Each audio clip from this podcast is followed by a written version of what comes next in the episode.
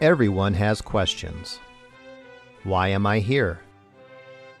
Where will I go when I die? Is there really truth? But not everyone has biblical answers. Welcome to the Pastor Study, a ministry of pastorsstudy.org. Join us now as we study the Bible to draw closer to our Lord and Savior Jesus Christ. Here is Pastor Tom Brock.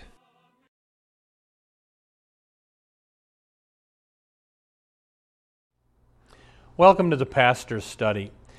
Well, I don't need to tell you, my is our nation going through a time of stress with all the COVID deaths, with the unrest in the streets, with the economy, people losing their job, and people are starting to wonder God, are you going to take care of me? I love the old saying, I don't know what the future holds but I know who holds the future. Today we're going to look at a story in which Jesus and the disciples are going through extreme stress, and Jesus is peaceful through the whole thing. Would you take out your Bible, turn in the New Testament to Mark chapter 4, and let's learn how to stay calm in the midst of a storm. Let's pray first. Father, we pray for our nation that somehow you would bring America back to God. And Lord, anyone here who is watching our show that is troubled or anxious, stressed out, teach us, Lord, right now how we can have peace in the midst of the storm. We ask it in Jesus' name.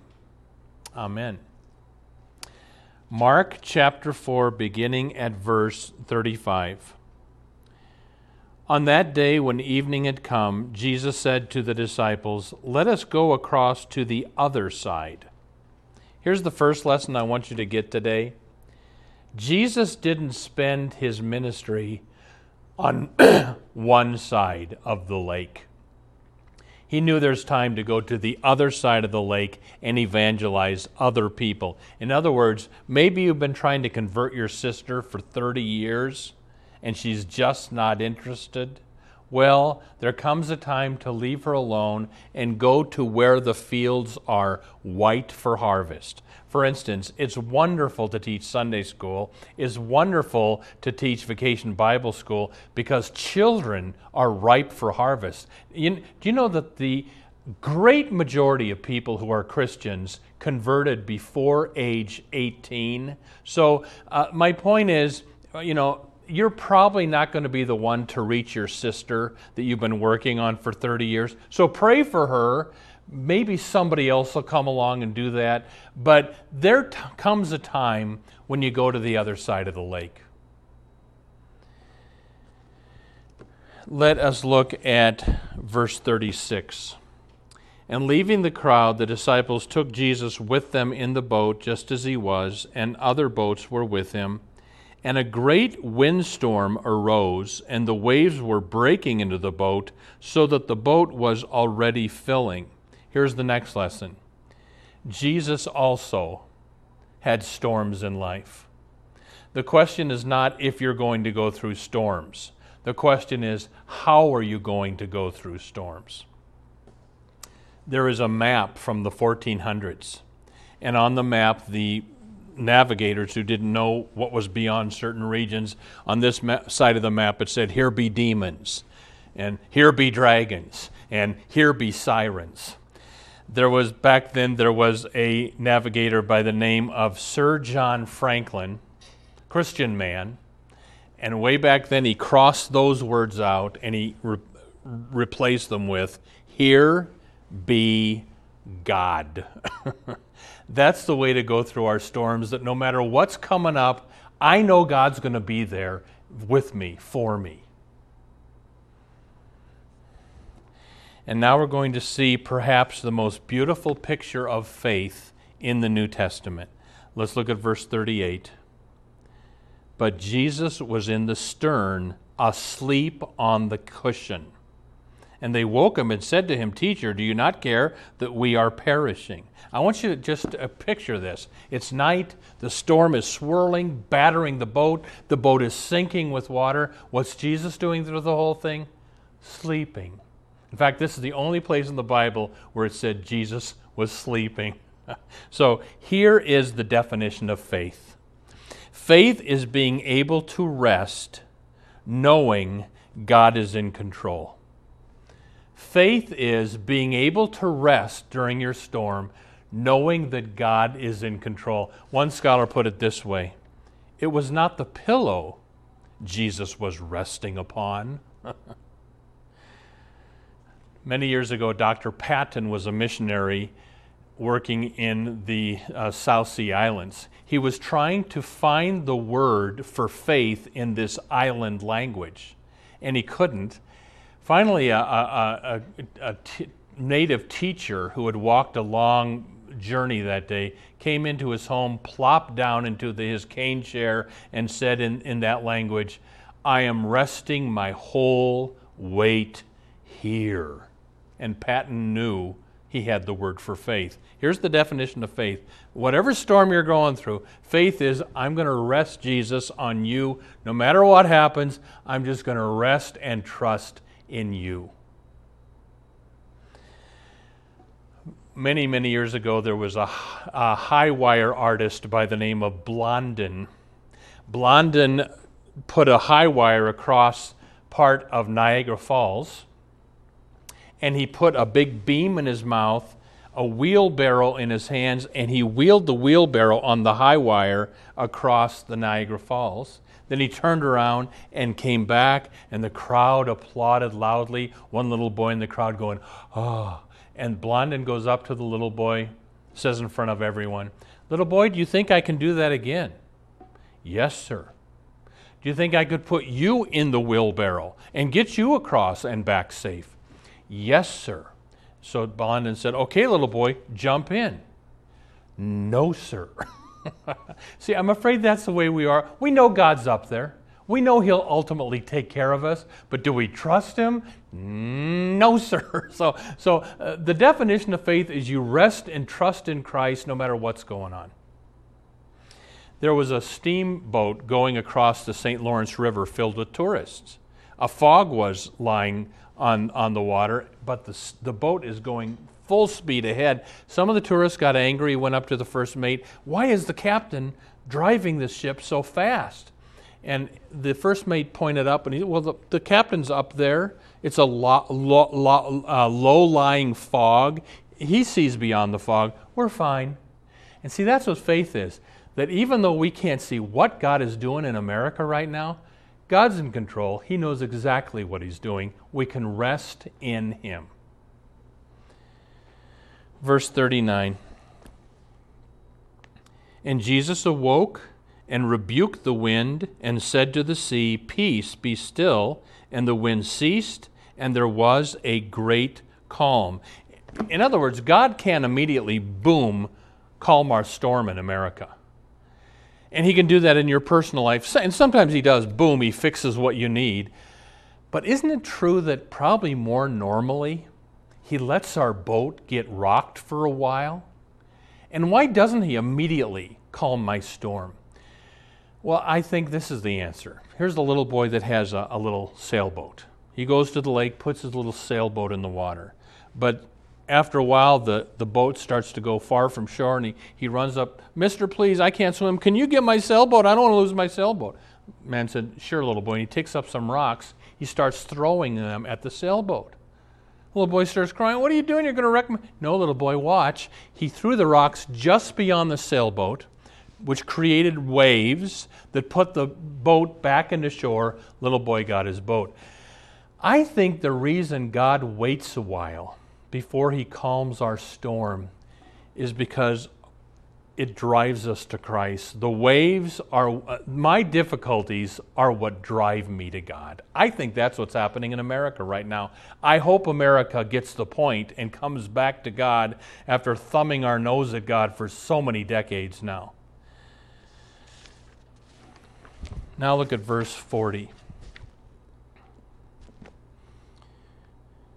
Jesus said to them, Why are you so afraid? Have you still no faith? Now look at verse 40 and answer this question What is the opposite of faith? Here's the answer the opposite of faith is fear. So, the way I battle my fears is by faith. I shared this recently on the show. Let me do it again. I, I read this many years ago in a book. What do you do if you're scared? If you're anxious? And the, the author said to do this, and I do it now and then. You get on your knees and you lift each fear to God. And so visualize this. So you're on your knees. You say, God, I'm going to give you fear number one. Here's my physical problems I'm going through. And then you see God's hands come down out of heaven, take that thing out of your hands up through the clouds. Then you turn your hands down empty. Then you do problem number two. God, here's my financial problem that I'm going through that I'm worried about. God, would you please take this? And you see the hands of God come down from heaven, take that thing up into heaven, you turn your hands down empty. Number two. Number three. But we fight our fears with faith and trust that no matter what happens, God is going to take care of me.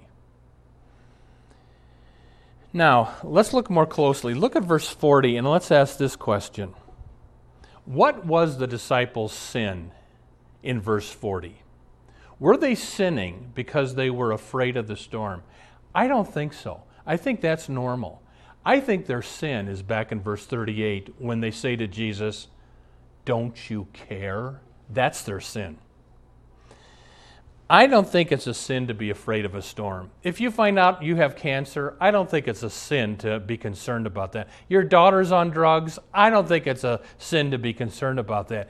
It becomes a sin if you conclude, therefore, God, you don't care. Then it becomes a sin.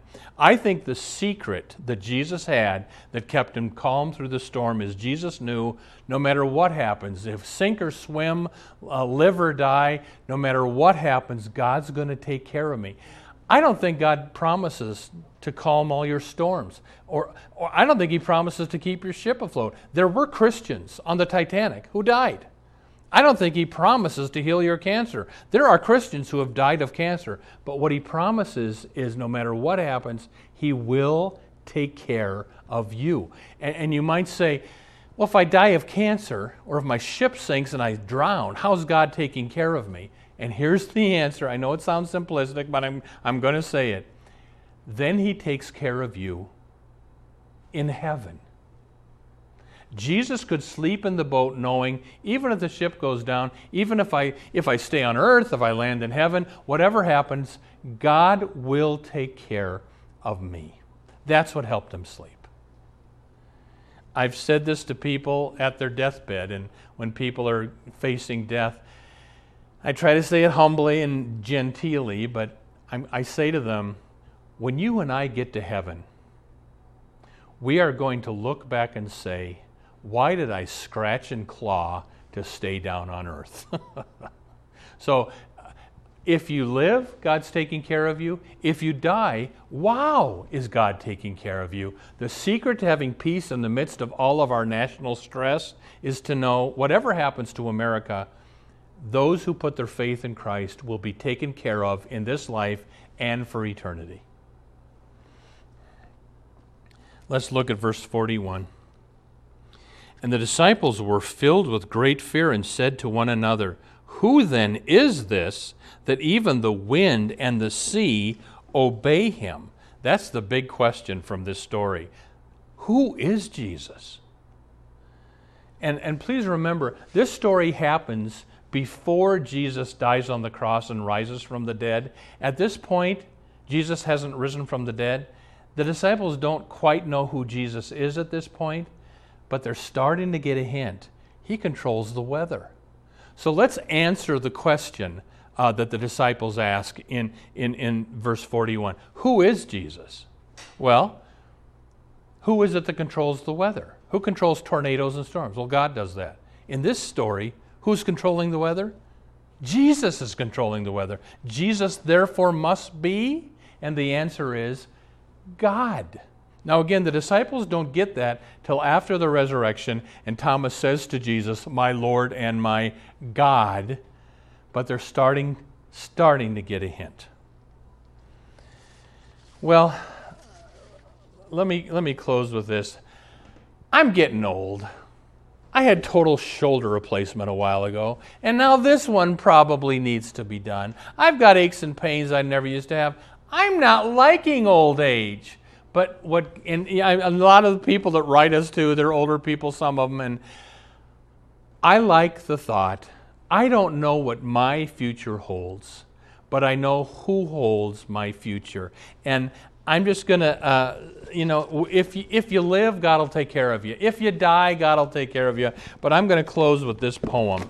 You know, Jesus said in John chapter 14, Let not your heart be troubled, neither let it be afraid. Listen to this poem. Though all the world be troubled, and men's hearts faint with fear, at dangers in the distance and dangers drawing near, though every help should fail them on which their hopes are stayed, let not your heart be troubled, nor let it be afraid. Though all your way be troubled, and bounds and landmarks lost, though on the stormy billows your little boat is tossed, though all around be changing, here let your mind be stayed. Let not your heart be troubled, nor let it be afraid. O blessed word of Jesus, and faithful from of old, in which our fears may vanish, to which our trust may hold. You shall not be confounded, you shall not be dismayed. Let not your heart be troubled, nor let it be afraid. If you're a believer in Jesus Christ, no matter what storms our nation, no matter what storms personally you go through, be not afraid. God will, one way or another, in heaven or on earth, God will take care of you. Amen. Hi, I'm Mona, and I'm filling in today for Jackie. We are now at the part of the show where we ask Pastor Brock questions regarding the Bible. Hi, Tom. Hi, Mona. Number one, first question Where does the Bible teach that Jesus is God? I've said this before, kind of easier to remember. John chapter 1, Hebrews chapter 1, Colossians chapter 1. Those are three of the passages that clearly teach Jesus is God. Or you can go to Philippians chapter 2. Jesus, though he was in the form of God, did not count equality with God a thing to be grasped, but he emptied himself, became a human. So just there's various. Uh, Thomas in John chapter 20, Jesus rose from the dead. Thomas says to Jesus, My Lord and my God. So those are just some of the places. All right. mm-hmm. Do all Christians believe Jesus is God? They do. And if you don't believe Jesus is God, you've left the Christian faith. Hmm. Yeah. What do the cults believe about Jesus? Mormons believe they're uh, Mormons have no problem saying Jesus is God because they believe in thousands of gods. Mm-hmm. Um, uh, Jehovah's Witnesses believe Jesus was uh, kind of a Superman, uh, the Son of God, but not God Himself. But again, those other passages teach that Jesus is eternally God with the Father and the Spirit. Not three gods, one God, but in three persons, okay. distinct persons. Yeah. I have a relative I have talked to about Christ, but she is not interested. Should I continue to bring it up? Um, I think you pray about it, and often you're going to have to bite your tongue. If you've shared the whole gospel with your relative, she's just not interested, then you've done your thing. Uh, you still pray about it, and sometimes you bring it up if you feel led to by the Lord. But, and I'm not trying to be insulting, but Jesus did say, don't cast your pearls before swine. Right. If people have heard it and they've heard it and keep rejecting it, you've got a you've got a right eventually to say, okay, I'm moving on. Yeah. Okay. How do I share Christ with someone? What what do I say? Good. And you know, last night, Mona, I spoke at a church, and the question they asked was, let's say I'm going to a deathbed. I have three minutes to tell somebody about God. What do you say? That's the same question that you just asked. And here's what I told them I've done this. You go to the person and you say, Well, maybe you're going to die now. We're all going to die. When we die to go, we go to heaven or hell. Do you know where you're going? You'll often get, Well, I hope I go to heaven. And then you say, Well, Bible says you can know where you're going, but why do you think you're going to go to heaven? Well, I hope I've been good enough. And you got to explain, no, you haven't. Neither have I. We're sinners. We deserve hell. Here's how you get to heaven God loved us so much. God, 2,000 years ago, came down from heaven. God became a human being. His name was Jesus. He lived on earth about 33 years old. Uh, he didn't sin in those 33 years, so he could go to the cross and pay our sin debt. On the cross, he died. He took the punishment for our sin so we could be forgiven. He rose from the dead. And now God promises you that if you trust in Christ, you will be saved. And I'll say to the person, Would you like to pray and receive Christ as your Lord and Savior? If they do, you, you lead them in a prayer. And then if they've never been baptized, I get a pan of water from the nurse or whatever, and I baptize the person. But that, in a nutshell, Christ died for your sins, rose from the dead, believe in the Lord Jesus, and you will be saved, is by God's grace, not by your good works, because you, you don't have enough good works, you never will. It's by the grace of God alone we're saved. That's what you tell people in three minutes to be saved. Wow. Yeah. All right. Yeah. I'm a Christian, but sometimes I have trouble with worry and cannot sleep at night. Is worry a sin? Uh, yeah, it, in, uh, in concern is not a sin. Worry is a sin because worry says, God, I don't trust you're going to take care of me. That's become a sin. So, and I, but you know, we all, even though we know it's a sin, that doesn't mean as Christians we don't do it. You know. So here's what helps me: when I'm lying in bed and can't sleep, uh, I yeah, here's my iPhone. On my iPhone, I have it's free. It's called Bible.is. You put it on your iPhone and you push the button, and the guy reads the Bible to you. So at, in the middle of the night, sometimes I can't sleep. I'll push the button and it'll read the Bible to me. I have a friend who uh, likes to listen to good worship music, Christian worship music, and I think that can calm us down. So um, if you're worried, talk it out with another Christian. Of course, talk it out in prayer, but listen to or read the Bible and maybe worship tapes, Wow. or What, CDs. what can I do to trust God more and not worry so much?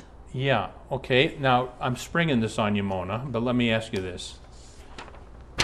What do you see here, Mona?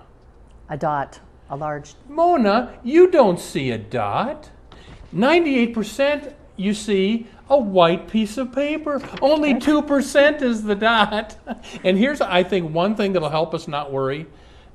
Remember to praise God for the 98% of your life that's going well. Yeah, we've got stuff we need to be concerned about. But I, I think, I, I've shared this many times, I'll say it again. Maybe the best habit I ever got into every night before I go to bed, I think back through the day and I thank God for five things that happened that He did for me that day. I always, one is almost always thank you for saving me and bringing me to Christ. But then thank you that I didn't get in that wreck when the guy turned in front of me. Or, you know, just every day before you go to bed, thank God for five things that are going well, and that helps you not focus in so much on the dot. That's true. Yeah.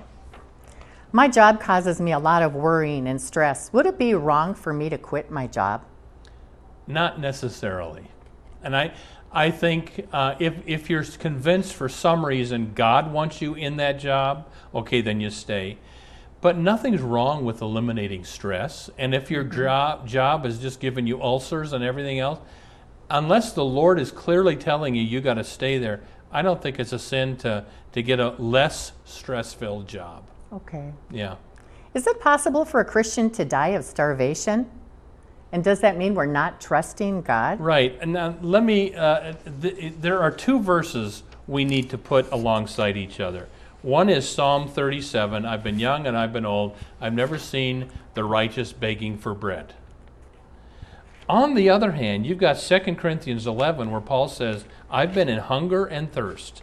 I know how to ab- be abased and abound. So, is it possible for Christians to go hungry? Paul the Apostle went hungry. Mm-hmm. So, I think the way you put all that together is generally, normally, when people follow the Lord, even unbelievers generally, normally, they get fed and God provides their needs. There are exceptions, though. Some Christians starve to death because they're being persecuted. So, it could happen. But uh, generally, uh, you're protected, but there are exceptions, and we got to be open to the exception. Yeah. Okay. Is it narrow minded to say Jesus is the only way to heaven? Um, well, uh, now I wouldn't say this to somebody, but to just those of you that are watching, I heard somebody say, I can afford to be narrow minded. I'm right. Mm-hmm. Now, I think that's kind of snooty. I wouldn't say that to people. But Jesus said, and I'm not making this up, if you're following Christ, you need to agree with this. Jesus said the way is narrow that leads to life, and few are they that find it. The way is wide that leads to destruction, many are they that go in there. And and Jesus said, John 14, 6, I'm the only way to heaven. So is that narrow minded? Well, it's it's true and it doesn't it, it, bucks against the everybody's got their own path lie of our culture but yeah the way is narrow said jesus mm-hmm. yeah will there be few people in heaven well it, what i just quoted jesus said few are they that, yeah. so that leads some people to think there will be few in heaven no it doesn't quite say that the, it says that uh, the way is narrow but but there will be people it, it says in the book of revelation at the end of time There'll be so many people in heaven, you can't count them. No man can count. So there will be tons of people who have come to Christ through that narrow door, but there will be many who are saved. Yeah. What version of the Bible do you recommend, Pastor I, Brock? I love this Bible. It's called the ESV Study Bible, the English Standard Version Study Bible. The reason I love it is two reasons. Number one, it's very exact translating the Hebrew Old Testament and the Greek New Testament. So if you want to know exactly what it says without any schmoozing, you read either the New American Standard Bible, which is also very good, mm-hmm. or the ESV. And the reason I like the ESV Study Bible is at the bottom of each page they have footnotes explaining the difficult verses at the top of the page. So ESV Study Bible, I highly recommend everybody get one of these. Yeah. What book of the Bible would you recommend reading first? Um, well, either start with Genesis chapter 1 and read all the way through the, the, Bible, or start with Matthew chapter 1, read the New Testament first, and then the Old Testament, and then you keep going. I've read through the Bible many times, and when I get to the end of Revelation, I start with Genesis chapter 1 again. Maybe the most important book of the Bible is Romans. Mm-hmm. You might want to read the book of Romans first, but other than that, just go all the way through it. Just begin. It's yep. the most important yep. thing, right? Mona, you... we're out of time. Oh. But thank you for answering the questions while Jackie's recuperating. And, and everybody, pray for Jackie and yes. pray for us. Uh, thank you for your donations and your prayers. And we'll see you next time at the Pastor's Study. Thank you for watching the Pastor's Study. You can watch more of our programs at pastorsstudy.org. We are on the air preaching the gospel of Christ because of our generous support of you, our viewers. Would you consider supporting our ministry? You may do so at pastorsstudy.org or write The Pastor Study, P.O. Box 41294, Minneapolis, Minnesota 55441. May the blessing of our one triune God, Father, Son, and Holy Spirit be with you today and always. If you've been blessed by the Pastor Study, would you consider a tax deductible gift to help us reach more people with the good news of Jesus Christ?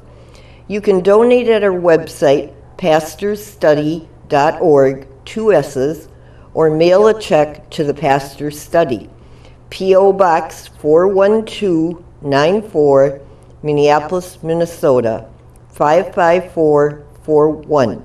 May the Lord bless you and have a wonderful week.